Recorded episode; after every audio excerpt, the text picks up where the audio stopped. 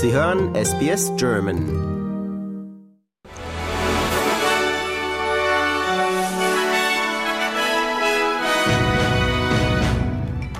Sie hören den SBS German Newsflash an diesem Dienstag, den 17. Oktober. Mein Name ist Benjamin Kantak.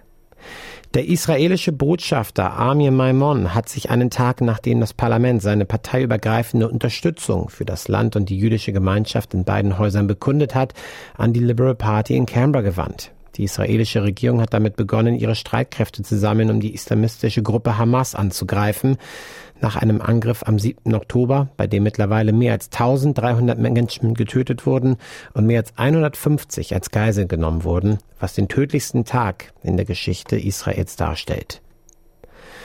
Diplomaten haben erneut zur Hilfe für Gaza aufgerufen, während die palästinensischen Gesundheitsbehörden berichten, dass dort mehr als 2800 Menschen getötet wurden und mehr als 10.000 Verwundete in Krankenhäusern sind, die unter Mangel an Vorräten leiden. US-Präsident Joe Biden wird Israel morgen besuchen.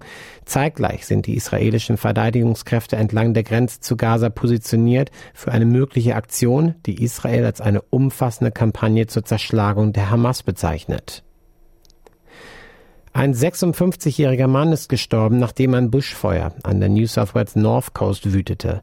Die Polizei von New South Wales gab bekannt, dass die Leiche eines Mannes etwa 30 Kilometer westlich von Kempsey aufgefunden wurde, nachdem Rettungsdienste am Montag gestern gegen 22 Uhr zu dem Grundstück gerufen wurden. Ein Schütze ist immer noch auf freiem Fuß, nachdem zwei schwedische Staatsbürger in Brüssel erschossen und eine dritte Person verletzt wurden. Belgien hat seine Terrorwarnstufe auf das höchste Niveau angehoben.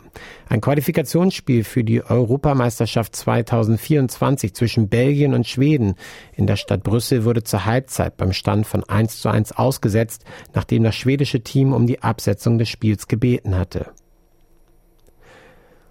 Die Bundesstaaten und Territorien Australiens haben einer wegweisenden Finanzierungsvereinbarung für den Bildungssektor zugestimmt, bei der 12,6 Milliarden Dollar für die Behebung von Fachkräftemangel ausgegeben werden sollen. Der Minister für Fähigkeiten und Training, Brandon O'Connor, erklärte, dass das nationale Kabinett nach einem Jahr Verhandlungen der Vereinbarung zugestimmt habe, um den Zugang zum Sektor zu erweitern und zu transformieren. Flüchtlinge sind diese Woche aus ganz Australien nach Canberra gereist, um im Parlament die Umwandlung ihrer befristeten Visa in dauerhafte Visa zu fordern. Die Canberra Refugee Convergence beginnt heute mit einer Gruppe von 12.000 Personen, die befristete Visa oder keine Visa besitzen und sich auf den Rasen vor dem Bundesparlament begeben. Der Bananenerbe Daniel Noboa hat die Stichwahl in Ecuador gewonnen.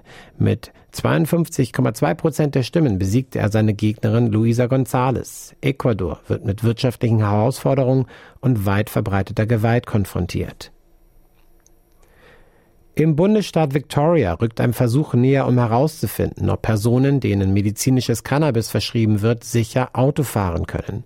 Die Regierung wird heute eine Gesetzgebung für den 18-monatigen Test in geschlossenen Räumen einführen, der von einer unabhängigen Forschungseinrichtung mit Unterstützung des Verkehrsministeriums und anderer Experten durchgeführt wird.